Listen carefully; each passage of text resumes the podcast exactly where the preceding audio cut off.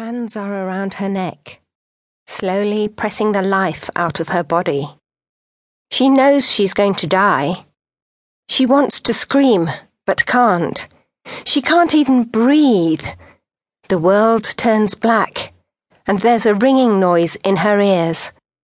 The ringing doesn't stop. Clea woke up with a shock. She was in her own bed. The clock on the bedside table said 4:26 a.m. Someone was ringing her doorbell. For a moment, she couldn't move.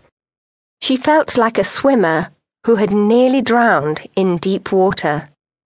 The dream had been so real, death so close. Finally, she switched on her bedside light. Her hands went up to her neck as she looked around her bedroom.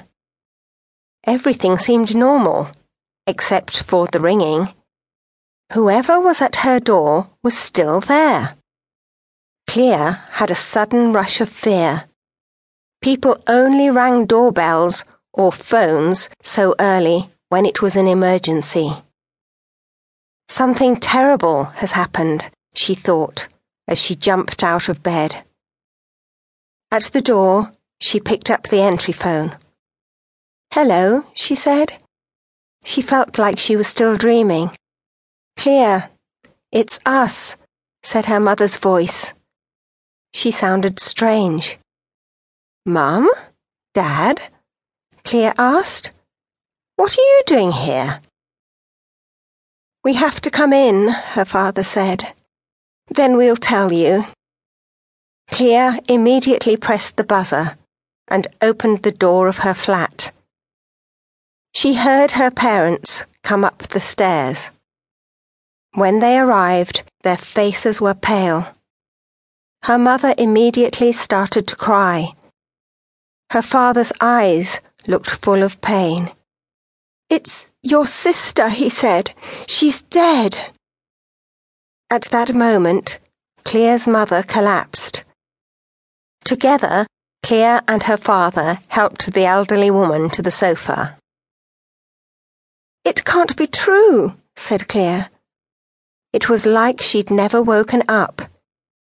It must still be a dream, she thought. She was murdered, said her father. His eyes filled with tears. Our beautiful Tessa was murdered. That night, Tessa had had a visitor.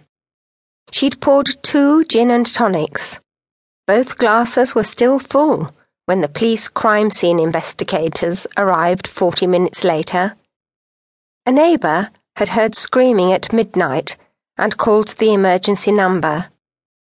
The police found the gin and tonics, made with lemon and ice. They'd also found Tessa, strangled to death, lying on the sofa. Within an hour, journalists and photographers had arrived at the house. Tessa McGowan was a well known news presenter. She read the big news stories to thousands of television viewers throughout Scotland. Now her own murder was the big news.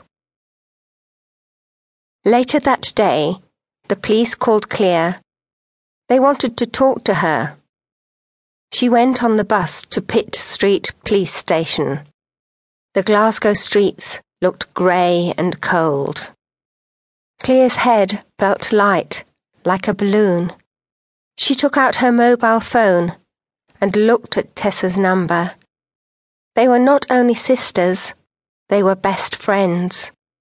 They talked every day and told each other everything. Now Tessa would never answer her phone again. Clea got off the bus. Everything she did felt slow. It was like moving through glue. Inside the police station, an officer showed her into a small room. It had a desk and three chairs. After a few minutes, he put his head around the door and asked her if she wanted coffee or tea. No, thank you, she said. She hadn't eaten or drunk all day.